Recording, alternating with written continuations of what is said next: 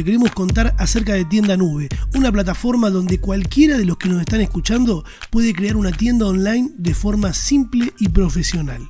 Vas a poder elegir el diseño, elegir cómo cobrar y enviar productos y vender a todos lados, con total autonomía. Miles de pequeños, medianos y grandes negocios la usan para vender sus productos en Internet, incluso a través de Instagram, WhatsApp y otras redes sociales. Además, cuenta con una amplia red de profesionales para ayudarte a llegar más lejos con tu negocio. Emprender es un camino lleno de desafíos y sueños, y Tienda Nube quiere acompañar y potenciar a los emprendedores en cada uno de estos momentos. En la descripción puedes encontrar un link para crear tu tienda. Con ese link ya tenés 30 días gratis de prueba y un 25% de descuento en el primer pago. Crea la tienda nube de tu marca y mostrarle al mundo lo que sos capaz de hacer. Esto es el futuro podcast, con Ulises FTW y Ramita Gran, a solo cuatro ediciones para terminar el año, capítulo 134. Estoy viendo cómo dejar de usar el Zoom para grabar y grabar todo en la compu. Ah, ok. Estoy viendo si uso el Voice Meter Banana, que es el programa este que te deja separar los canales. Sí, muy gratis. Muy gratis, muy gratis. Sí. Es Donationware, que es tipo, usarle lo que quieras si querés donar. Bueno, más o menos lo que estamos usando para grabar este podcast, Uli, porque Audacity no es de ese mundo. Audacity, Audacity es de ese mundo. No sé si Audacity te pide plata directamente o no, pero debe tener una opción donación seguro. Eh, pero con esto lo que puedo llegar a hacer es grabar mi voz en un canal y Discord en la otra, que es lo que para, para lo que uso el Zoom. Sí.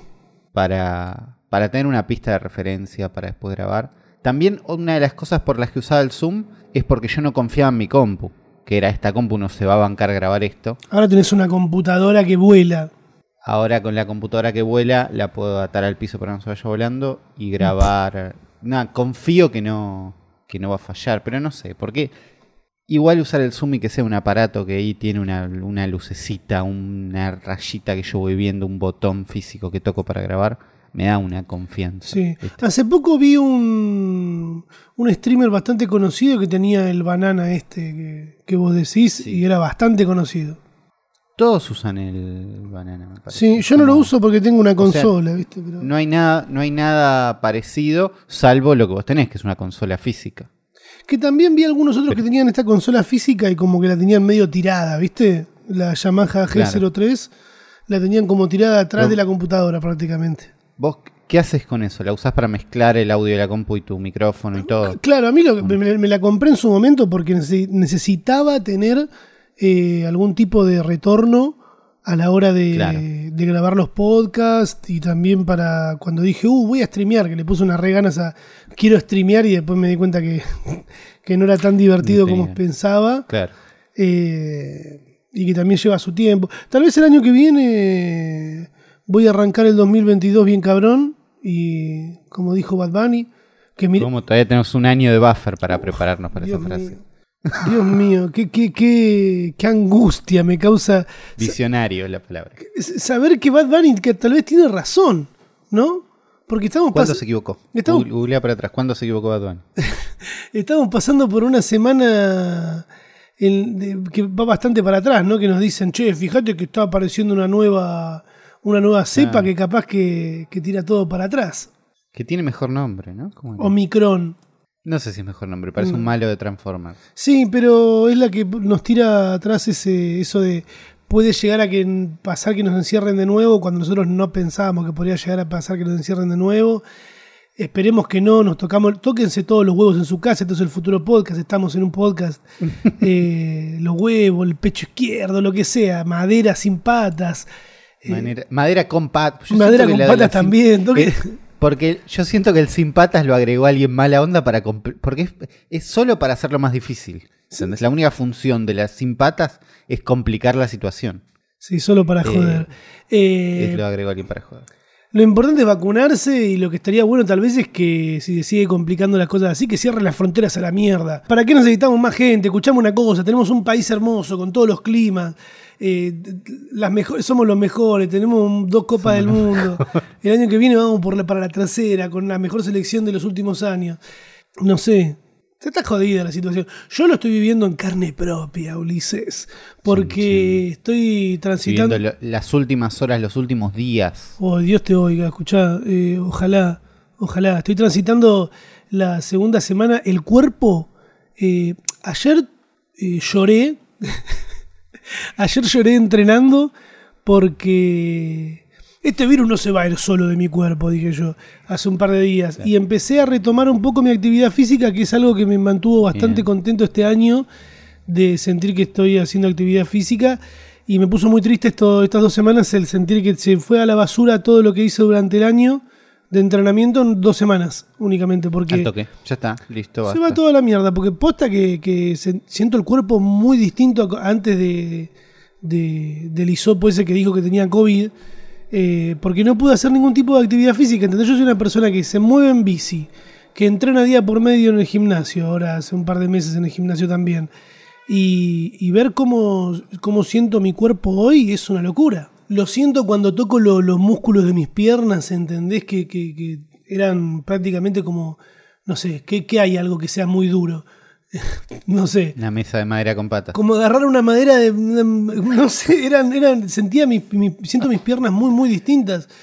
Y, Claro. y me bajoné mal, boludo. Hace un par de días empecé con entrenamiento de cardio para poner el cuerpo de nuevo activado. Y ayer pude hacer también una, una, una rutina completa de, de funcional.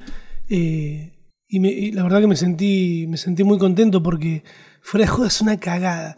Cuando te agarra COVID con todos los síntomas y así full COVID, como, como, como dicen los jóvenes, eh, lo, lo, res- Pará. lo resentís. Dat- data totalmente no googleada. Sí. ¿no? Totalmente no googleada esto. Fíjate, pero Sí. escuché a alguien al paso decir, eh, no, y no siento gusto a nada, siento gusto a mierda, ¿no? Esta situación COVID. Y le dijeron, ¿estás haciendo los entrenamientos para el gusto? Ah, sí, bueno, yo también estoy transitando ¿Existen? eso ahora de cuando... Pero, de- pero hay, un, hay un tipo de entrenamiento para volver a sentir gusto y cosas. sí, meterte un dedo en el culo y olerlo todos los días. Es- es- ¿Ves? Yo, yo pregunté, yo pregunté y la respuesta que me dieron no era exactamente esa. Sino me dijeron, no, y sí, limpias la piedrita de los gatos. Y, y tiene que haber una versión sin caca de este entrenamiento, eso digo. Eh, que somos argentinos, ¿viste? Nos gustan los chistes. Eh, nada, me, me pasó eso de que los días que. Los primeros días tuve fiebre, dolor de cuerpo, y cuando se fue eso, de golpe se me distorsionó el olfato.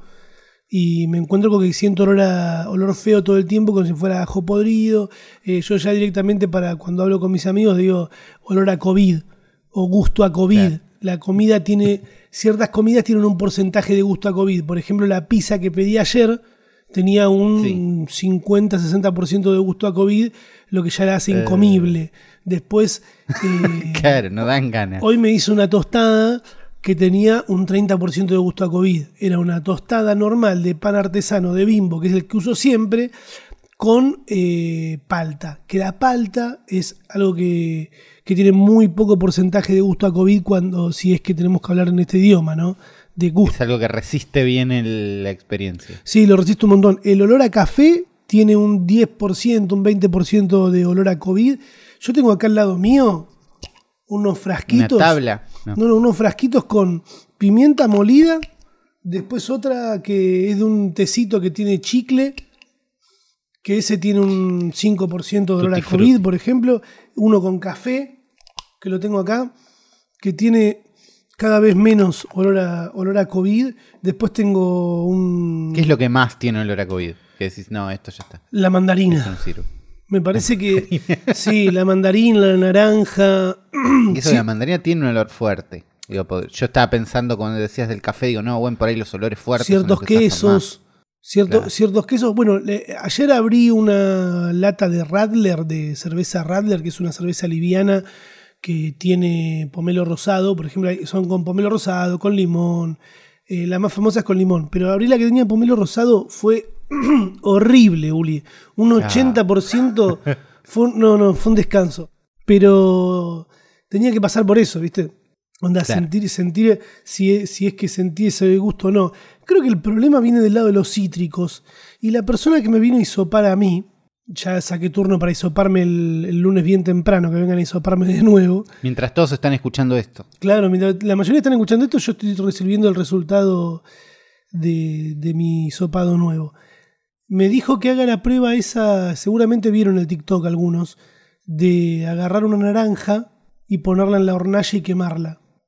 Quem- y después esa, esa naranja exprimirla y tomarme el jugo. La verdad Que- que quemarla, quemás la cáscara. quemar la cáscara como si estuviera haciendo un morrón, ¿viste? Que Claro. Cuando pones el morrón, bueno, eh, hacer eso y tomar el jugo. Me suena bastante lógico porque hay distintos tipos de, de problemas que puedes tener con el olfato y con el gusto. Uno es perderlo en su totalidad, eh, otro es tenerlo distorsionado como lo tengo yo, ¿entendés? Después hay otros que, que sienten ciertas cosas y otras no, no entiendo, no entiendo. Hay, hay muchas, muchas maneras de, de cortarse el mambo. Yo a la tarde ahora voy a probar la del. La del. poner la, la naranja en el fuego y ver qué pasa, Uli. ¿Y el fuego qué le hace? ¿Que sea el que tenga más gusto? Andás a ver qué es lo que hace y cómo conecta. Yo la verdad no, no tengo idea, pero estoy desesperado. Había visto un par de TikToks, pero. Si, ¿Pero qué dicen los TikTok? ¿Cómo terminan? Spoileanos el final de estos y que, TikTok. que te vuelve. Hacen eso. En que se te va el, el gusto a COVID, no sé. En lo que más lo estoy sufriendo y que en realidad es muy, muy fuerte es con la marihuana, por ejemplo. Abrí un par de frascos y tienen olor a aceituna podrida, ¿entendés? Y es horrible. Ah, Es horrible porque Claro. además es otro olor distinto a ese gusto a COVID, ¿entendés? Como un COVID un poquito más distorsionado. Raro, raro. No, Sí. no, no, no, es una, fue una semana muy confusa para mí. Inclusive yo ya tenía pactada una publicidad dentro de mi, dentro de mi Instagram, ¿viste? Sí. Que tenía que hacerla sí o sí. Y la hice y fue bien. Y me, me llamó mucho la atención y bloqueé bastante gente.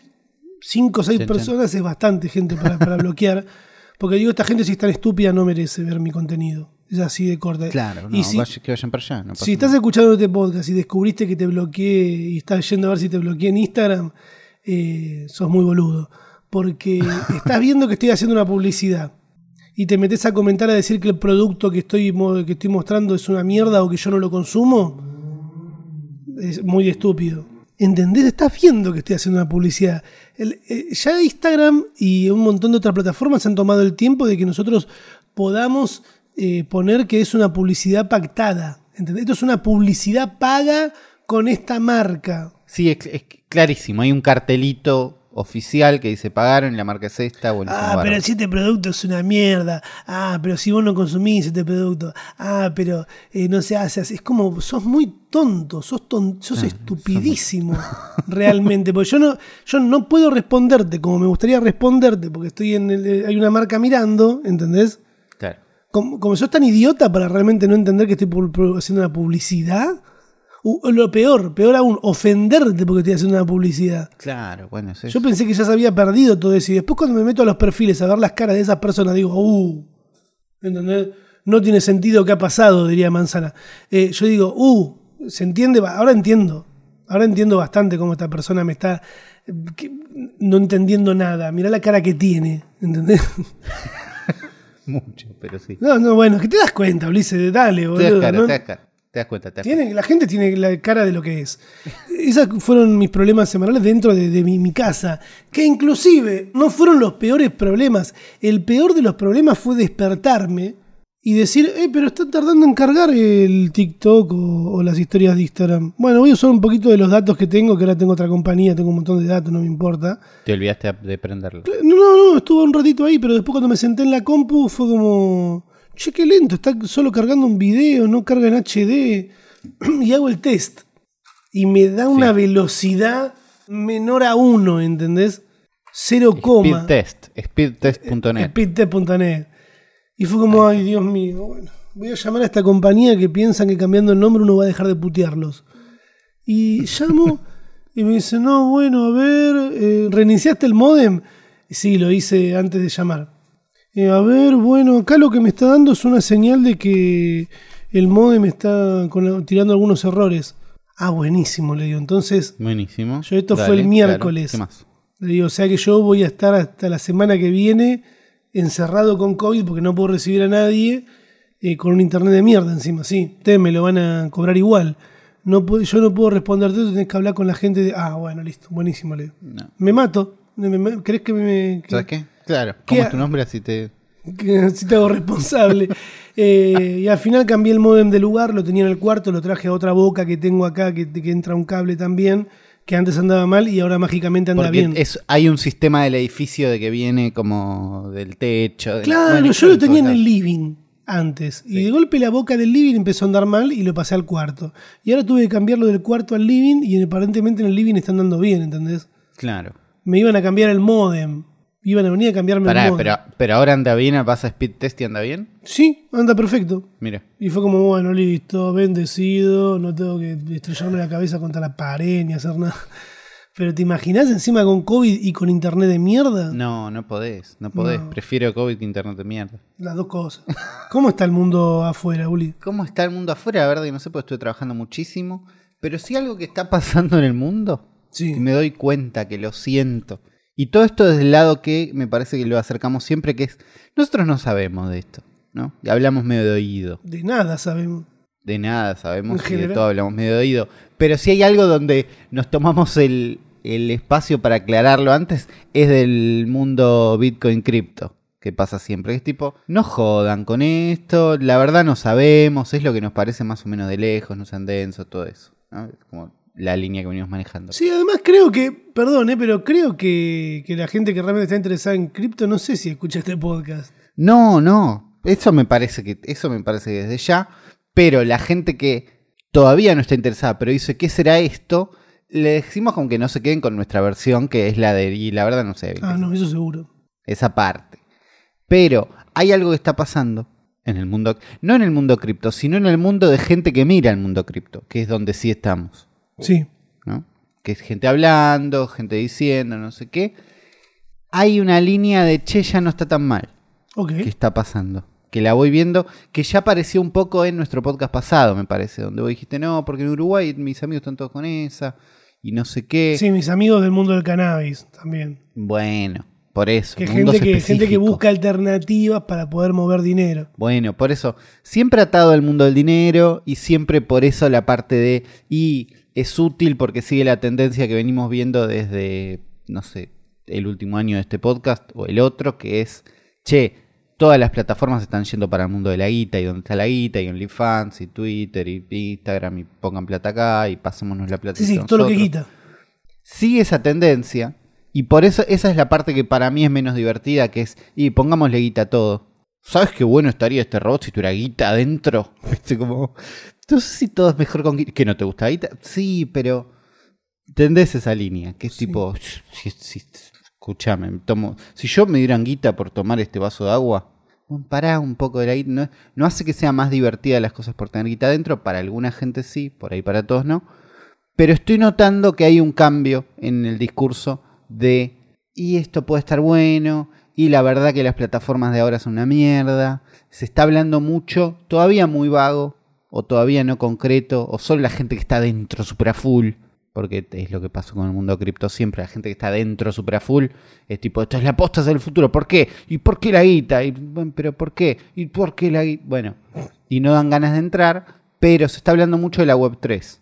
Sí, sí, eso Ya lo empecé a escuchar TikToks. estos días. Muchos TikToks de la Web 3. Igual creo que hace un par de semanas, 3. hace un par de semanas, hace un par de capítulos largos en este en este podcast se habló de, de, de esa plataforma que puede llegar a ser la web 3.0 en la que entran eh, los NFT, eh, el mundo cripto y algún par de cosas más. Sí, sí, es, es algo que cada tanto nos toca y cada tanto nombramos, pero viene por este lado de que no sería una... Viene del lado del metaverso primero, También. de che, si hacemos un mundo aparte, ¿no? Si hacemos un mundo paralelo, yo no quiero que quede dentro de Facebook, porque si yo voy a tener cosas en este mundo, quiero que sean mías, que no estén atadas a no, esto lo tengo si me logueo con mi cuenta de Google, tengo mis cosas. Después, entonces no son mías. No, de bueno, Google dentro de la web 3. punto- de 3.0, de la web 3, ¿no? Como decías, Claro, esa otra cosa que hablamos que era, por ahí no hace falta ponerle punto cero atrás. hasta que no haya un 3.1, claro. Pero Hasta que no sea no sé necesario, si entraría. estaba la 1 y la 2 y la 3. No sé si entra Facebook en, en la web 3. eh. No de entrada, no de entrada porque lo que me parece, y todo es muy vago, todo esto es muy vago, pero lo que me parece que va es de alejarnos de las plataformas y de que las cosas están más descentralizadas, para esa ser la clave. Pero Facebook, cambiándose el nombre a Meta y tratando de ser esto iba a ser el mundo, va a tratar de abrazar ese mundo de alguna forma. Es mucha ¿Entendés? empresa, para mí es mucha empresa como para... O, Es mucha empresa. O, o va a tener que dar un Es em- salto en, en- en abrazar algún tipo de negocio menos careta como son las cripto o todo ese negocio, o reinventarse, no sé. Sí, porque es, es eh, no solo es mucha empresa, sino es mucha empresa con muy poca credibilidad. Al mismo, es la combinación. Sí. Es nadie quiere estar ahí. Nadie quiere confiar su vida o sus cosas ahí. Porque ya tienen esta especie, este espíritu de monopolio gigante, que son un montón de plataformas, pero en realidad son todas mías. Y acá la idea es hacerlo medio al revés. Es tipo, no, las cosas están por ahí, las cosas se interconectan entre sí, pero en realidad son de cada uno.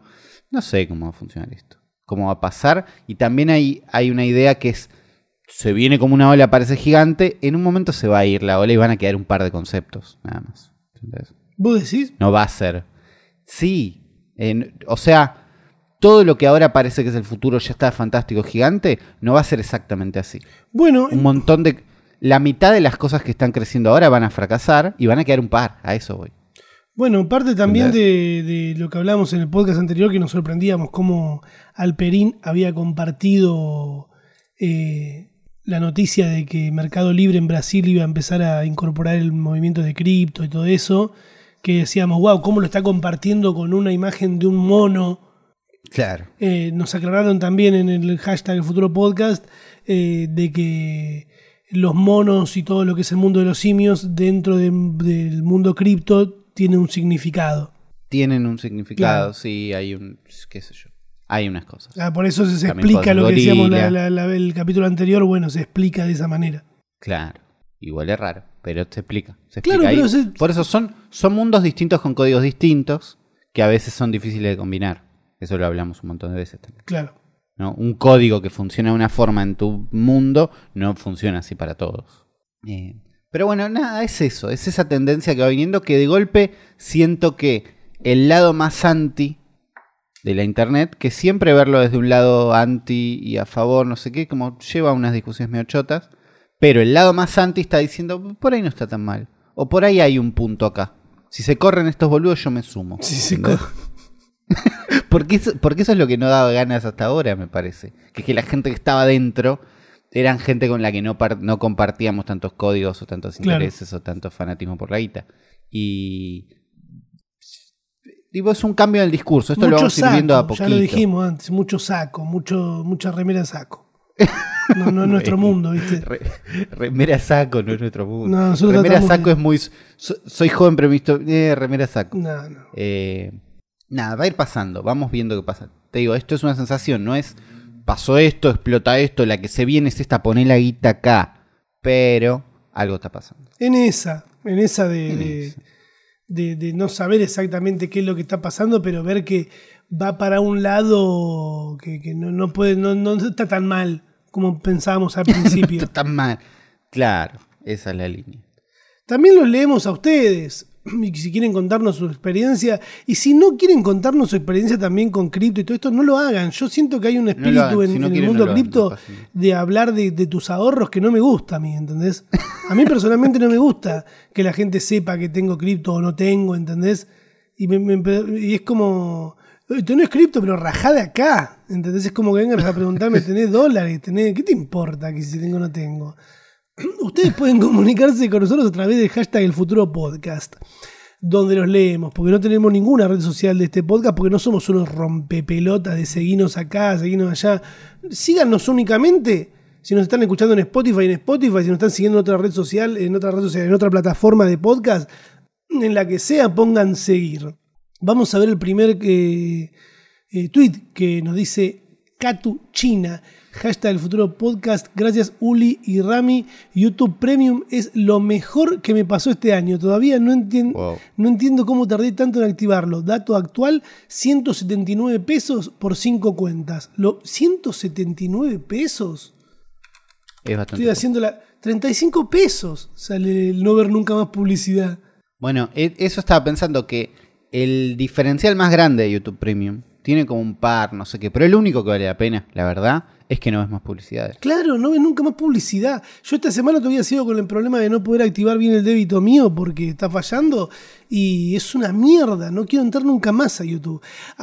Nicolás también nos dice, activé YouTube Premium influenciado por el futuro podcast y después de reproducir dos videos con el celular bloqueado ya me parece barato. Espectacular.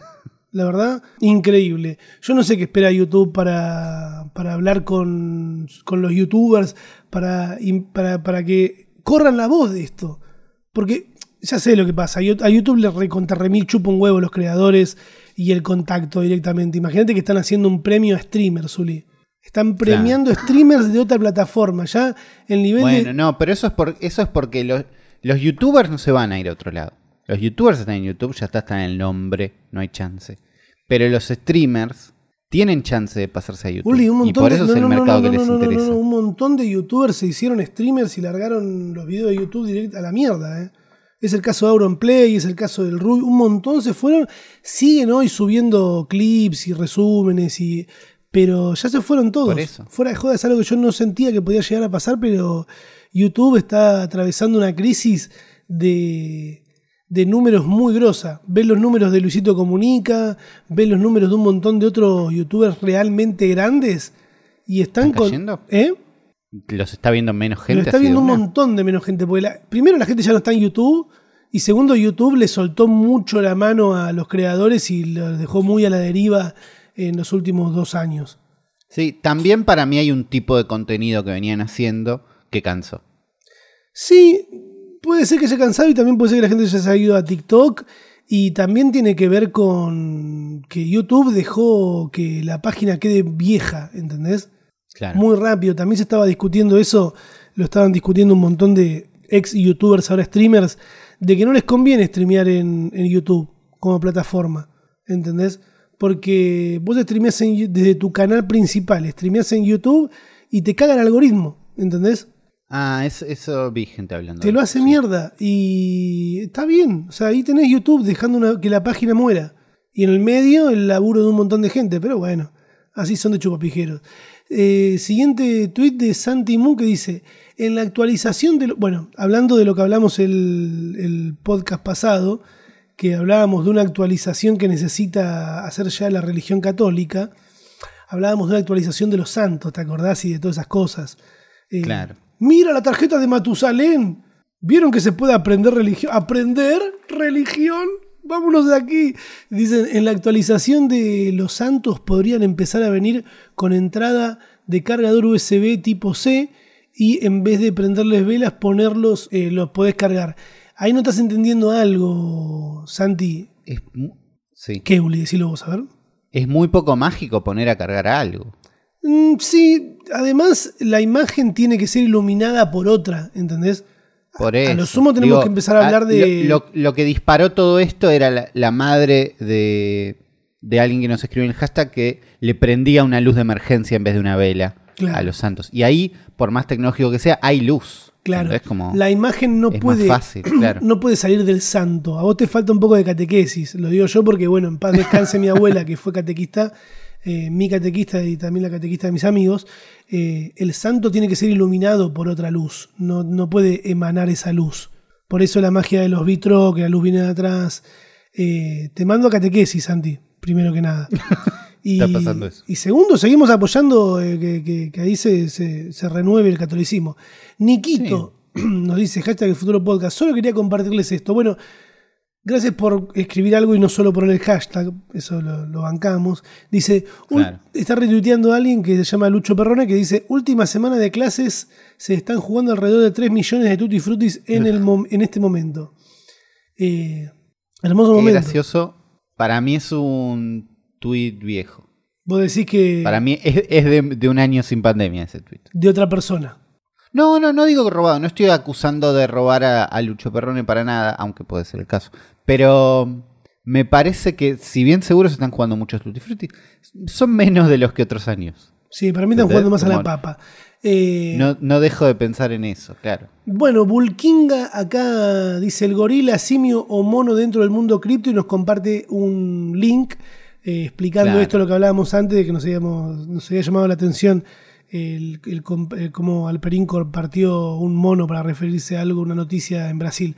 Eh, Alejandro nos dice, muerte y resurrección de Subdix, este que lo lea Uli y que lo explique Uli, por favor. Es, eh, Muerte y resurrección de Subdivex. Un susto bárbaro, por suerte volvió. Ahora queda otra meta, rastrear a Tamavin y felicitarla como se merece. ¿Quién es Tamavin? ¿Quién es Tamavin? Es una, una de las usuarias más prolíferas de Subdivex. ¿Qué es Subdivex? Una web, parece que argentina, yo no sabía era argentina, web. pero tenía un, tenía un espíritu, para bajar subtítulos directamente. ¿no? Una web donde un montón de usuarios se suben, subtitulan series, las traducen o traducen subtítulos de otros lados y los suben. Entonces, si vos te bajas una serie de un formato probablemente ilegal, te conseguís los subtítulos acá. Y era como la web más grande, ¿no? Sí, la más Para conocida.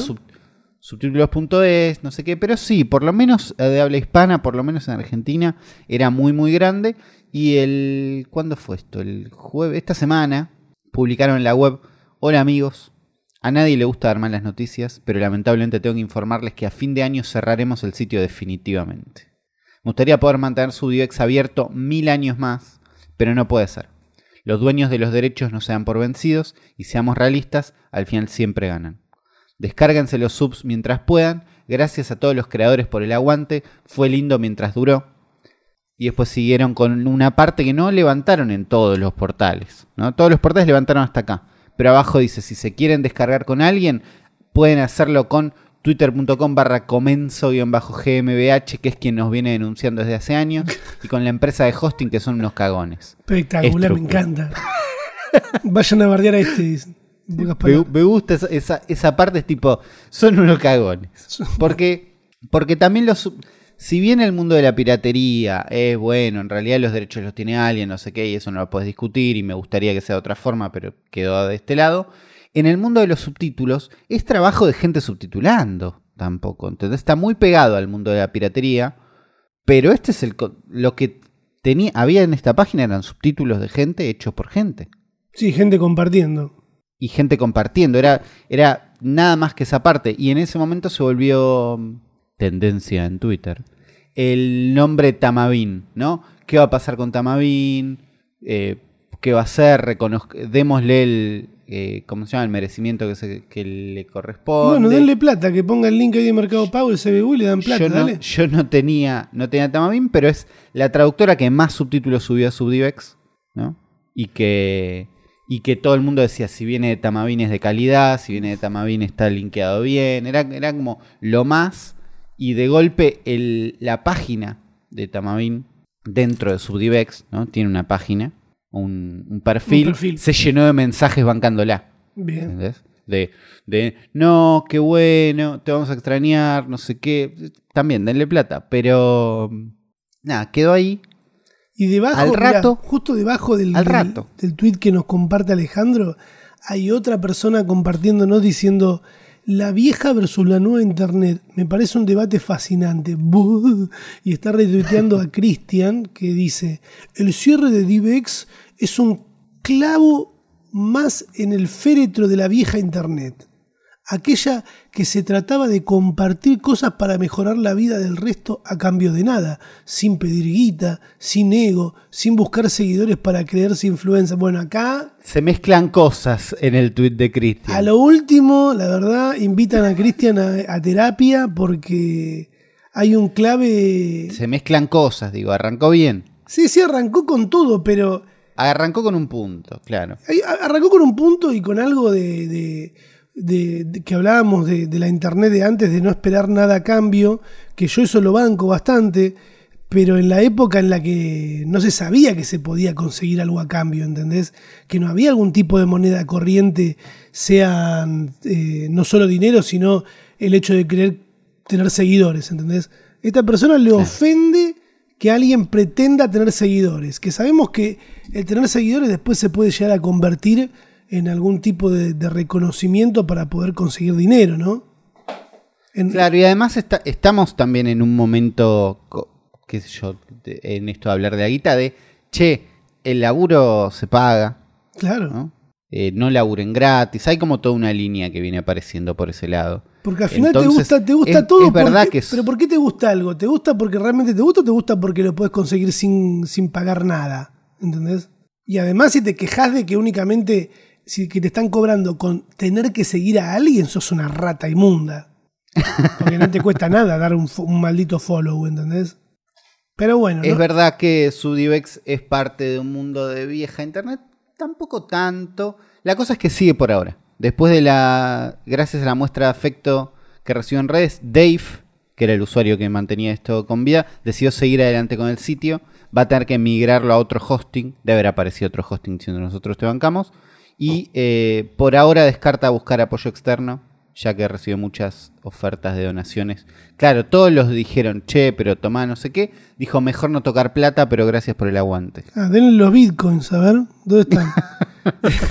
el siguiente mensaje dice, cuando vas a mandarle un mensaje a alguien que no seguís, Instagram te pone este mensaje, me encanta, es un pequeño pasito. Y nos manda una captura que dice, eh, ayuda a que Instagram siga siendo un lugar agradable. Detrás de cada cuenta de Instagram hay una persona de carne y hueso. Trata siempre con respeto a las personas con tus mensajes, incluso si no compartes sus opiniones. Eh, está bien. Está bien, es una boludez, pero está bien. Está bueno porque por lo menos lo está leyendo antes de, de- de escribirle, eh, forro de mierda. ¿Entendés? Lo tenés ahí adelante, Subí claro. videos, pelotudo. A mí, yo unas ganas de bloquear gente cuando flashean confianza. Viste que viene el típico boludito que, que se la pasa mirando streamers de acá. y, Eh, subí videos, pelotudo. Y ¿Por qué me tengo que bancar que venga un boludo, un benja, a decirme subí, subí pelotudo, como si fuera mi amigo? ¿Entendés? Y no, no, yo no te hablé mal.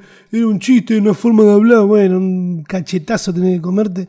Después acá alguien con muy, muy pocas ganas de vivir nos pone hashtag futuro podcast. Y eh, hay una. y pega una nota de un de iprofesional.com que dice ¿por qué desaparecerá, ¿por qué desaparecerá el iPhone y qué dispositivo lo reemplazará? Una nota que me, me hizo perder 3, 4 minutos de mi vida y la verdad que Te sigo con- asomaste. Yo ahí con, con ese título todo digo, no sé si entro. Bueno, me pareció muy amarillista y me pareció que estaba bueno leerla porque tal vez la gente que escucha este podcast se puede llegar a cruzar con una nota así Claro. y no tienen ganas de leerla. Bien. Lo que se encuentra dentro de esta nota Sí. es eh, un análisis de un tipo que labura filtrando data de, de- de Mac y de tecnología y de cosas y que dice que de acá a 10 años, viste que patear la pelota de acá a 10 años es muy fácil y es andar a chequearlo a la concha de tu hermana que habla de que el iPhone va a ser reemplazado por algún tipo de sistema de, de VR, ¿entendés? De, de realidad aumentada y poner el ejemplo con unas gafas que te pones. Nada. Eh, desvari- gente desvariando. eh, No, a ver, en el mundo, pensando en un mundo futuro, yo te estoy hablando de acá a 10 años. Sí. Eh, no, pero entiendo la idea de que desaparezca el teléfono como... Hoy tenemos todo muy centralizado en el teléfono. Sí. ¿no? Si bien está todo en la nube, la nube es la compu de otro, todas son cuentas, usuarios, no sé qué, y en realidad, si yo ahora pierdo el teléfono, me quiero matar, es un montón de plata, no pierdo data concreta, ¿entendés? Como... Pero sí, todas las cosas que hago, la gran mayoría están centralizadas en el teléfono. Lo uso para todo y de ahí puedo hacer todo. Te entiendo en un futuro donde esto desaparezca y esté más atado a la nada. ¿Entendés? Tipo a tu identidad, a tu DNI, a tus credenciales. Sí, ¿dónde lo vas a ver? ¿Entendés? ¿Qué voy a- cada vez que quiero ver el- un mensaje me voy a poner un, un casco No, de VR. y, y es eso. Si el teléfono desaparece, no va a ser reemplazado por nada. ¿Entendés? Sino por todo al mismo tiempo. Es tipo, no, bueno, si estoy en la tele, mi mundo es la tele. Si estoy en la calle, mi mundo es un reloj. O un teléfono, por ahí sigue siendo un teléfono. Si estoy en la compu, es la compu. Si estoy en el para baño, mí, es VR. para no mí sé. perdón, pero es muy pronto y muy amarillista tirar un. Va a desaparecer el Sí, iPhone, sí. ¿entendés? Sí, sí, sí, sí. Es al Eh. Eso es- en eso estamos de acuerdo, pero digo, si desaparece, no me, no, no me puedo imaginar un dispositivo único que lo reemplace, ni ahí. No, no. Eso digo. Bueno, mira, otro, yo sí. Si querés, sí, ponele algún tipo de gafa, algún tipo de implante en el cual podamos ver a través de una realidad aumentada las cosas, pero la verdad que sería bastante invasivo y estorba bastante al tenerlo todo el tiempo delante de los ojos, comparando el celular como una cosa que agarras así nomás y listo. Y tampoco va a ser un celular transparente, eso seguro. No va a Eh, ser un celular. No. Mira, esto fue lo que más nos compartieron y me pareció eh, bueno destacar el tuit de Josué que se tomó el tiempo de redactar, de usar mayúsculas, signos de admiración, puso, hola Uli Rami, ese robot desarrolló en, ¿cómo se pronuncia esto, Uli? Engineered Art, en artes ingenieradas. Se va a presentar en el CES 2022, Sí. que calculo que no será en la rural. No se hacen en la rural, se hacen en Las Vegas. ¿Pudieron ver algo sobre esto? Las expresiones del rostro son increíbles. Les mando un saludo. Espero que eh, ya estén mejor. Seguramente lo voy a decir por mí. Nos lo compartieron muchísimo esto. Sí. Y es un video muy casero, aparentemente, de un robot que tiene unas expresiones faciales muy humanas, eh, de que mueve el hombro muy humano, de que tiene manos. Eh, yo la. Un montón de tweets nos mandaron. Sí. eh, todo terminó, Terminator, porque fue tendencia a Terminator directamente. Claro. Y porque es un robot muy, muy humanoide. Sobre todo en los ojos. ¿Qué ¿no? te genera esto, vos, Uli? Yo siento que le sacás la batería y ya está.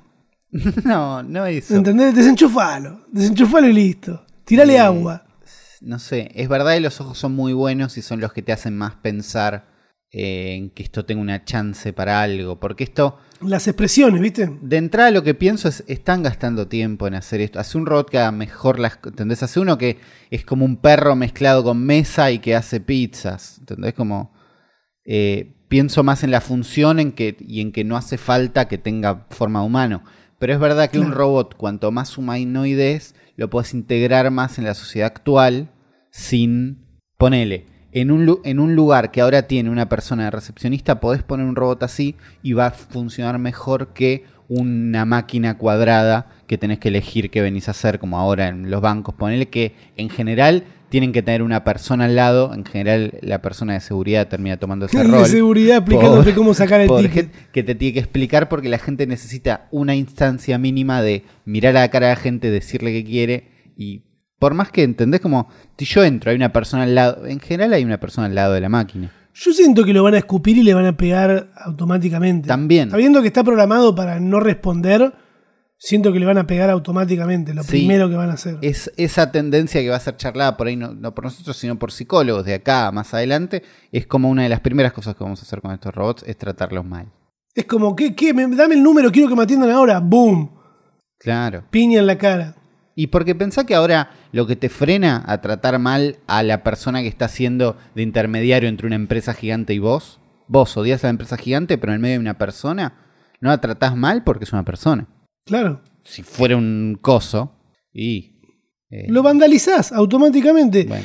Mm, no sé, yo todavía con estas cosas, viste, hasta no ver uno de estos caminando por acá por Chacarita, no, no te voy a mentir, no voy a sentir miedo de ninguna manera. Además están haciendo uno recién, y es carísimo. No, du- dudo mucho que nos invadan. Eh, y acá quiero, quiero abrir un debate para los que comparten y se toman el tiempo con el hashtag del futuro podcast de charlarnos. Eh, porque leí una nota mientras estaba preparando este programa en Vice.com que habla sobre lo seductor que puede llegar a ser no tener redes sociales. Y la verdad, en el mundo de las citas a ciegas, ¿viste? Claro. Como que, uy, conoces a alguien, te charlan de alguien, lo buscas en, en- en Instagram o en Facebook y no tiene nada. No te encontrás con ninguna carpeta de fotos de hace 10 años y no, te o no tiene fotos o tiene fotos muy misteriosas. Eh, no sé, la, nota tiene un montón de testimonios que dice, demuestra que alguien se siente muy cómodo haciendo lo suyo, que es un tipo de confianza realmente atractivo, como si no tuviera la necesidad de hacer lo mismo que hacen todos los demás, dice Sara de 23 años. Eh, a mí la verdad me da más miedo que, que otra cosa, que sentir que la que, uy, qué confianza me da esta persona. A mí la verdad me da más miedo que otra cosa, ¿entendés? Porque no tenés nada de dónde agarrarte si algo sale mal con esa persona, ¿entendés? Para saber que existe. Eh, Claro, es como, ah, no, no tengo Instagram. Mm, En un mundo donde estamos muy entrenados para eh, si esto es una estafa, si me cagan, si me afanan, ¿ves? O, o- o si intenta matarme. Si intenta matarme, vos querés como tener todos los chequeos posibles de que es una persona. Y es verdad que nos acostumbramos a que los chequeos más posibles de que es una persona es, y usa Instagram como todos los demás. La cantidad de seguidores te puede dar una, una pauta de cómo es esa persona por ahí. ¿Ves? Yo no sé qué, qué- eso, esto que me están vendiendo, quién escribió la nota de Vice y en qué No, mundo pero, vive. pero por otro lado lo entiendo. Entiendo que alguien vea como atractivo a alguien que dice, "Y si esto ya está, no estoy en esta. No estoy en esta y no siento que me esté perdiendo algo. ¿Entendés? Sí, pero no sé qué tanta confianza me le, le- le puede generar a cualquier persona. Por eso abro el debate, ¿no? De que No, ustedes nos eso, pero- cuenten. Eh, pensalo en un contexto donde tratás de sacarte de encima toda la parte de no sé si esta persona existe, si me quiere robar, si es un estafador, sino que te lo presentan como alguien que existe, ¿entendés? Como es una persona que es amigo de otra persona que vos conocés, ¿entendés? Como ten- imagínate los chequeos que hagan falta para que vos decís, Sí. está bien, confío en esta persona que no es un estafador, ¿no? En, en ese contexto pensalo, ¿entendés? Como, Yo personalmente, de- es más lo que desconfío que lo que confío, eh, habiendo tanto contenido en redes. Ha- Habiendo un montón de contenido basura, eh, y feo, pero también del hecho de identificarte con, poder identificarte en distintos lugares dentro de Internet con tu red social y listo, eh, no sé, es más la desconfianza que me genera que la confianza. Yo creo que O en- por lo en- menos no en me genera- En un contexto donde sacás eso de encima, que es. Y ya conoces a la persona, la conociste, ¿entendés? Como en la vida, Sí. o alguien más lo conoce, no sé qué, está todo bien. Y hay un punto en decir, y no está en esto, no está enroscado en esto que estamos todos, porque me parece que no está buena la parte de asumir que el mundo tiene que tener Instagram y de que, tenés que lo tenés que usar de la forma en la que lo usamos todos. Sí. ¿Entendés? sí. Como, no, si no, no usás- bueno, podés sos un usarlo, raro podés si no usarlo de otra manera directamente, ¿entendés? Podés no usarlo. Pero a mí, Me gusta la idea de que puedan Bueno. usarlo a mí. Estaba por meter algo que me dijiste, no lo veas de esta manera, y estaba por verlo de esa manera, que es la forma común que tengo, ¿no? Pero ¿Cuál? bueno. No, no. No, de decir, eh, ver quién le comenta las fotos, ¿entendés? Ver No, cómo le comentan las fotos. es un, pero no, es un mon- es un montón de información que te da sobre la persona y te dar más información de una persona en general te da un poco más de confianza en, en conocerlo más, ¿no? Porque lo desconocido es más desconfiado, por ahí. Pero, qué sé yo, me parece que puede haber un valor en la parte de decir, y esta persona no está en esta, y está bien, y me parece que es una actitud bancable de alguien que dice, no, no necesito esto. Y no es, no es el post de Facebook diciendo, yo me voy de Facebook, ¿entendés? Como No, la gente que hace una postura de no estar en redes es una paja, es una paja. Pero a gente que no le interesa, lo- entiendo que alguien lo pueda ver como atractivo. Sí, bu- bu- bueno, está bien. Cuéntenos ustedes en el hashtag del futuro podcast. Dale. También no nos vamos a hacer los boludos. Esta semana salió el Spotify Rapid, que sería como el rewind de, de Spotify, en el cual eh, te dicen, mirá, estuviste escuchando Bad Bunny un montón.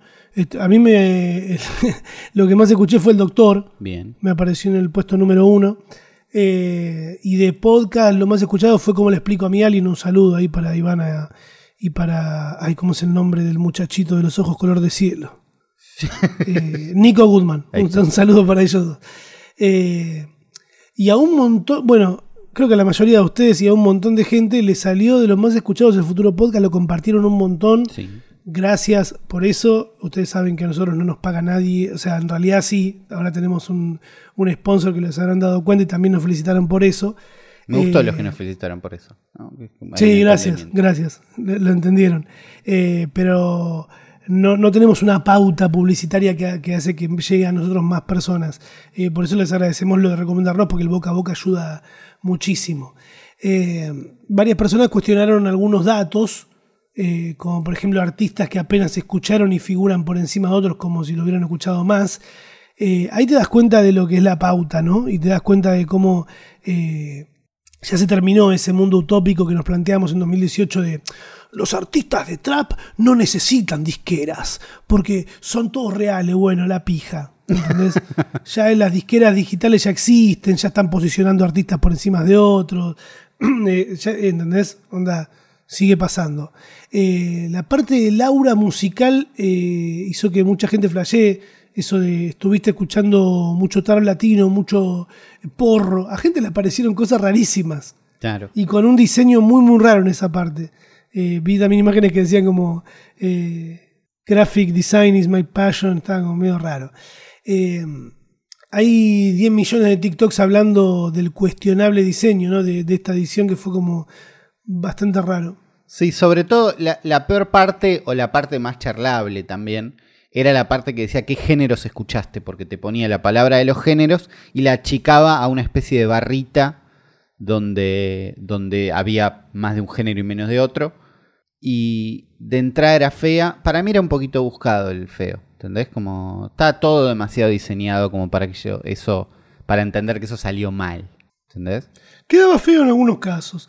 Eh, hablando de cierres de año, porque es como más o menos con todo lo que nos vamos a encontrar por ahora, y me encanta que el mes de diciembre queda fuera de cualquier tipo de... No quedan las mediciones, no quedan las mediciones. Claro, no, queda fuera. Olvídate, este mes no, sirve para nada. No cuenta para el año que viene, no cuenta para este año. La tapa de la revista Noticias, Chan, chan. que justo hoy estaban todos hablando de eso, de, de que aparece Charlie Alberti, que no entiendo por qué está dentro de los personajes del año. Eh, hay un, montón más que no sé ni quiénes son. Entiendo que esté Juana Viale, entiendo que esté ahí Fernán Quirós, un par que. eh, ¿Quién más está? Mara Gómez, conozco, pero después no conozco a nadie más. Jay Mamón. Pero después, eh, rarísimo. Esa tapa, Erra esa etapa, pero es verdad que nosotros no somos el público de noticias. claro, no apunta a nosotros, así que bien, bien hecha la tapa en realidad. De alguna forma Cristina también está en la tapa, aunque no en la foto, sino metida arriba como el plan impunidad. Pero- Mira la chorra, mira la chorra. Pero está en la tapa, cuenta como tapa, me parece. Eh, no sé, no es para nosotros esta tapa. Aparentemente se va a empezar a implementar el pase sanitario para eventos masivos, algo que tardó muchísimo, ¿eh? Algo que tendría que haber salido bastante antes, teniendo en cuenta que ya hay eventos masivos gigantes de un montón de gente con, con el aforo ya completo. eh, pero la ministra de Salud, Carla Bisotta, anunció la medida y aclaró que será exclusiva para mayores. ¿Cómo exclusivo? Exclusivo, claro. Claro. Para mayores de 13 años con esquema de inmunización completa. También creo que están queriendo hacer esto porque hay mucha gente que se dio la primera dosis y no se dio la segunda. Claro. Si ven los números, hay un porcentaje muy, muy grande. Creo que el total era un 60 y con una sola dosis el 80. Claro. Es como un. Como hay un margen que falta todavía. Claro. Eh, vacúnense. Si, Sí. si, tienen, si lo están pensando, ya tienen la primera la dosis, terminen chance, con, claro, puede. con la segunda. eh, y cuídense, pues se lo dice alguien que la está pasando como el orto. Yo la pasé como el orto. Estas dos semanas fueron horribles. Eh, flashé morirme, fla- eh, me- replantearme todo, si, un montón de trabajo. Mi trabajo está en riesgo directamente, ¿entendés? Claro. con esto de no entender qué va a pasar con, con el olfato y con el gusto como lo tengo ahora, porque hay gente que estuvo meses y meses pasándola mal con eso. Mira, justo por otro lado acá la producción nos destaca eh, todo lo que fue el WandaGate, que desde este podcast eh, no te digo que lo repudiamos porque mantuvo entretenido a un montón de gente, pero no sé si estaba armado o no, pero que le han sacado jugo, le han sacado jugo. Sí. Esta semana se habló mucho de la entrevista que tuvo Wanda con Susana y del espacio publicitario que hubo en el medio, que seguramente fue pago muy, muy bien. Y por otro lado, lo- mis amigos de Star Plus, eh, que han también capitalizado y le han pagado a la China Suárez por hacer una entrevista. Hicieron especiales Star Plus en primera persona y el primero es con la China Suárez. Bien. en blanco y negro, eh, entrevistada por Fantino. Eh, justo ayer, después de terminar de ver el Volver al Futuro, que vi Volver al Futuro por número 100 de Uno, veces, eh, la 2, que es mi favorita. Después quise ver la 3 y me di cuenta que no está en Star Plus. Es muy loco, tiene la 1, la 2, pero no la 3. Está no bien, sé en- por qué. En el videoclub de Turdera tampoco la tenía. Sí, pero no, no sé por qué es raro eso. Y me recomendó ahí lo de la China solo lo puse en embole, vi dos minutos, lo saqué a la mierda, pero eh, mirá qué bien, qué bien capitalizado esto, ¿no? Porque por un lado, lo de Susana lo hicieron en Telefe y lo de eh, la China mucho más fino, ¿no? Eh, Wanda en la tele y la China en Star Plus, me gustó. No, igual acá lo que dice Production es que lo de Susana fue en dos partes. ¿Cómo en dos? Y la segunda parte es exclusiva de Paramount Plus. Ah, mirá vos. Plataforma de streaming que aclara la producción llegó más tarde y no tiene nada que ofrecer. Mi- mirá vos. O sea, hay dos plataformas peleando o comiendo de acá. No sé. Me gusta esa transformación, ¿eh? Sí. Porque además lo pueden sacar y lo pueden poner cuando se les canta el orto. No, no, no, no es que, que sea algo que tiene que estar ahí para siempre. Hablando de, de plataformas y esto, yo voy a ir con mi recomendación de la semana para ir cerrando este podcast. Eh, yo les dije que iba a ver una serie y la estuve viendo, pero vi como la primera parte de la serie. High Mind, ¿cómo es? ¿Lo decís vos, Uli? High Mind. High Maintenance. Claro, me cuenta la historia de un chabón que vende faso en bici, eh, que va eh, y que como que conecta con todas las personas a las que les vende y cuenta las historias a través de eso. Eh, Matzo me dijo, primero mirá la versión de serie web, porque primero fue una serie web y después lo compraron. Ah, Eh, pará, ¿y fue conseguible la serie web? Porque también pasa Sí, eso. sí, veces. está en la misma No, la plataforma. posta de la serie web, no la podés. Ah, bueno. un amigo me prestó HBO y la pude ver por ahí. eh, como que compraron las dos. Vi la versión web, que son capítulos que empiezan de 5 minutos y después terminan siendo como de 20. Está muy buena. Claro. Fue bastante rápida. eh, y me agradó. Ahora, esta semana capaz que voy a tomarme el tiempo de ver un par de capítulos de la versión ya esponsoreada y con, La versión con, con plata. guita, hecha Claro, con guita, que son capítulos más largos y se debe ver mucho mejor. claro. ¿Vos, Zuli, algo para recomendar a la gente? ¿Darle algo? ¿Devolverle algo Yo- a la gente? Devolverle algo a la gente que tanto nos ha dado. Eh, no, un tip que por ahí ya lo tenían por ahí, ¿no? Que era una, era una boludez, pero que yo implementé esta semana. Que es. eh, nada, estuve trabajando mucho y estoy trabajando mucho con el explorador. Algo que me parece que es inevitable a esta altura. Que es vas a tener el explorador, vas a tener el mail o el calendario o lo que sea, o YouTube o lo que sea. Y hay una opción de Chrome, yo lo estoy usando en Edge, pero creo que es igual en Chrome, que es, podés tener dos perfiles, podés tener un perfil personal y un perfil laboral o de otra cosa. Después me quedé pensando, puedes usar para otra cosa. Y donde podés tener todo logueado en distintos lugares. Mm. Entonces yo tengo mi perfil personal donde tengo logueado Twitter, tengo logueado YouTube, tengo logueado eh, Google, Instagram, todo a mano. Ya está, entré y ya está Twitch, mi historial, mis favoritos. Y tengo un perfil laboral donde está todo lo laboral separado. ¿entendés? Entonces no estoy con mi usuario de Google de siempre o cambiando o viendo si estoy usando uno o el otro.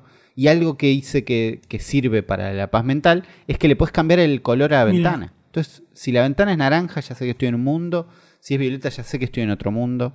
Y eso resuelve bastante. Después me quedé pensando, bueno, usas uno personal, uno más laboral. Y si no laburás con Chrome, pero querés tener mundos separados, ¿qué mundo podés quererte separados? Y dije, si tenés un perfil para ver porno aparte. Y, está, y ya estás logueado en las webs. Mira. Entonces tu- estuve como pensando mucho en esa. Todavía no entré. Todavía no entré. Sigo prefiriendo el modo privado porque como que no quiero que quede. Claro. No quiero un historial de esto. Pero empecé a pensar, ¿qué pasa si yo en estas webs me logueo? Y pongo me gusta. Y pongo seguir. Y interactúo con el sistema de una forma en que el algoritmo me devuelva algo.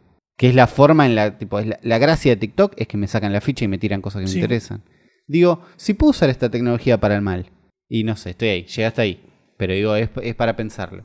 Es para Bueno, data. Yo quiero destacar eh, también algo que había, que había marcado acá y que no, no llegué a comentarlo, y es que ahora se puede usar el teléfono como control remoto de YouTube en el Chromecast. ¿Viste? Ah, para man- en el Chromecast, para tener un YouTube tipo de tele. A lo que uno que está acostumbrado es a que si quiere ver algo en la tele, eh, lo busca en YouTube en la aplicación y pone compartir en, la tele, ¿no? Claro, como que no te- si no tenés un smartphone, un smartphone, un Smart TV, no tenés un inicio en la tele de YouTube. Una experiencia de ver qué hay, ver qué subieron. Claro. Claro, ahora sí la tenés, esa experiencia. Ya a mí la semana pasada me estaba apareciendo y dije, pará, si esto no es un Smart, un Smart TV. Probé con el control y no podía. Pero eh, YouTube subió hace un par de días eh, aclarando que ahora sí se puede usar el, el teléfono como control remoto. Vas a la parte en la que aparece el, el televisor con, el, con, con los arcos del wifi, que es el que apretás para mandar el video. El, el icono oficial de castear cosas al Chromecast. El icono oficial de castear, tocas ahí y te aparece, como siempre, subir y bajar el volumen. Y ahora te aparece una opción de poder usar como control remoto el celular y te aparecen unos botones de subir, bajar y un botón del centro para navegar, ¿no? Eh, Claro. A mí personalmente no me apareció. Yo no lo probé, pero porque la experiencia que tengo más de YouTube ahora es usar la aplicación de Xbox. Y es justamente Claro. por esto, porque me gusta ese, tener ese inicio de ver qué hay, ir pasando, por ahí no veo nada, ¿entendés? Como... Está, bue- está bueno andar navegando así. Yo digo, puedes hacerlo directamente en el celular. Claro, eh, es distinto que en el celular, sobre todo es más compartible con alguien, ¿no? Que no es lo mismo. Eh, no sé si es mejor, es una experiencia que yo uso en YouTube, bastante. Usarlo, usarlo de esta manera. No le tengo nada de fe, la verdad, a que la, usar el teléfono como control remoto sea algo práctico. Y la verdad que no, pero bueno. Siento que eso se desconecta, no agarra, no sé qué, no sé qué, tarda, es lento, es bueno, es malo. Pero la idea de tener YouTube así me parece que está un poco buena y es una de las cosas por las que un montón de gente banca el nuevo Chromecast que se llama Google TV con Chromecast o Chromecast con Google TV, tiene como un nombre raro, que viene con control remoto y que tiene una interfaz un poquito más así. Eh, La hicieron re larga. Eh, la hicieron la re larga, es una boludez que pudieron haber hecho un montón. sí, es para probar.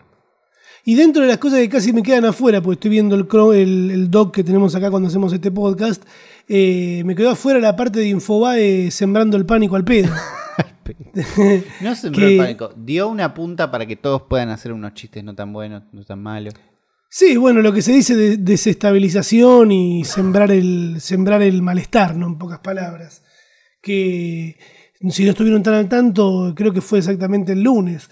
Se- eh, a ver, repasando en general, esta semana se empezó a hablar mucho más fuerte de Omicron, que es esta variante nueva del COVID proveniente de la parte del mundo que casualmente menos acceso a vacunas tiene, que es África.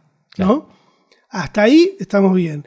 En muchas partes del mundo se están prohibiendo la entrada o pidiendo muchos requisitos para los turistas que vienen de esa zona. O sea, lo normal que también se viene haciendo con otras variantes, en este caso la de Omicron más todavía porque parece que es más contagiable y la pasas más como el orto.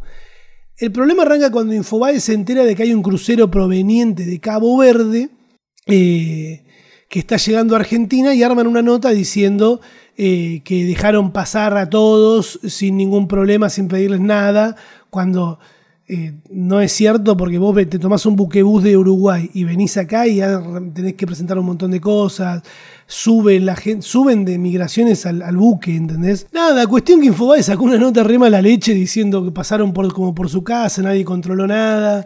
Eh, se un título muy, muy ahí para ofenderte que decía como, boluda, Cabo Verde es África, mirá, se equivocaron, contratan a cualquier persona eh, porque son todos peronistas y dejan que pasen cualquiera.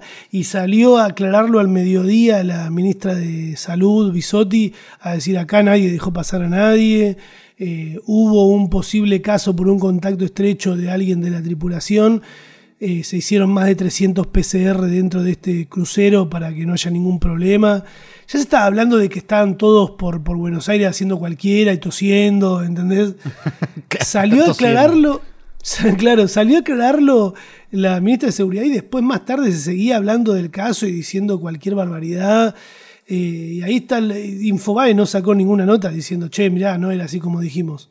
Al final, me parece que se nos fue la mano y ahí tenés la posverdad, ¿no? Y el, y el cómo funcionan los medios operando en contra del gobierno que esté de turno. Una locura, una locura, una locura. La locura que pase tan, tan así como, no, bueno, listo y esto. Ah, no, era mentira, bueno. Bueno, seguimos acá desestabilizando. Eh, Esto fue pará, el futuro- Un, sí. un mini, mini update en las aventuras del Chromecast. Solo funciona si tenés un Chromecast Ultra. Es la tercera generación de Chromecast. Es redondito igual, pero salió en 2018. Solo si tenés ese funciona la interfaz nueva. Ah, buenísimo, Cro. Sí, dale, Google, ¿eh? ¿Sabes Bien qué? ahí. ¿Sabes Te qué? Váyanse, váyanse bien a Cabo Verde. Nos vemos la semana que viene. Bueno, esto es una aclaración que me estoy tomando el tiempo de hacer porque el podcast lo grabamos el sábado y el domingo a la mañana, me bueno, a la mañana me desperté como a las 3 de la tarde, me desperté con el celular prendido fuego como si fuese un lunes, eh, con un montón de mensajes ya de una historia armada y avanzada para lo tarde que yo me desperté, pero el niño de las tortas, Joaquín Nahuel, desde su cuenta de Twitter, tuiteó, soy la mamá de Joaco, sepan disculpar, pero ya no va a tener Twitter. Algo que me sorprendió muchísimo y el tweet sigue como diciendo y explicando, le dijeron pastelero discapacitado, que su brazo no es lo único de Ford. Bueno, cosas feas que uno está acostumbrado a leer en Twitter, ¿no? Pero cuando va direccionado a un nene de 10 años eh, y más con, con el compromiso que ya tenía toda la gente de Twitter Argentina de, quererlo, de siempre tirarle la buena onda a Joaquín, pero ya te vas encontrando con gente que se, se, se va a la mierda, en pocas palabras, y, y le tira la peor a un nene de 10 años que la está pasando re bien haciendo tortas. Era algo que podía pasar en Twitter, que pasó, y también es muy loco ver a la gente hablando directamente con la madre, que poco conocimiento tiene de cómo funciona Twitter, eh, tratando de explicarle y decirle no le saques Twitter si le hace bien. y agregarle algún tipo de control sobre las personas que pueden llegar a responder el tweet. Y la madre en varias ocasiones diciendo, ¿cómo se hace? No tengo idea, ayúdame. Y la gente ahí como ayudándola para que no lo saque de Twitter. Eso es como el análisis más eh, básico que puedo hacer sobre esto que está pasando. Y también está el análisis del lado B de la gente pidiendo sangre, ¿no? Que es como una, una, horda de personas diciendo, pero ¿quién fue? Vamos a averiguar quién fue y ya pidiendo la cabeza directamente de una cuenta que había hecho un meme hace unos días, eh, pero la gente está sacadísima, está con antorchas eh, filtrando nombres de cuentas y cosas, eh, echándole también la culpa a Alfredo Casero, que yo no tenía idea pero, o sea, sabía de que Alfredo Casero hace un tiempo había tuiteado como diciendo anda a cagar porque Lenin estaba dando una, una nota en C5N y Alfredo Casero lo único que ve eh, no son personas sino kirchneristas y antikirchneristas, está loco ya. Eh, y están también mucha gente echándole la culpa a él, como diciendo que le llevó una oleada de mierda. Lo que no sabía es que le habían cancelado funciones a Casero después de haber tuiteado eso. Eh, Así están las cosas, país, y se las hemos informado. Esperemos que la madre de Joaquín, eh, a.k.a. el niño de las tortas, le ponga algún límite a, a los tweets o tenga una charla que va a tener que tener de explicarle que en el mundo también hay gente bastante de mierda.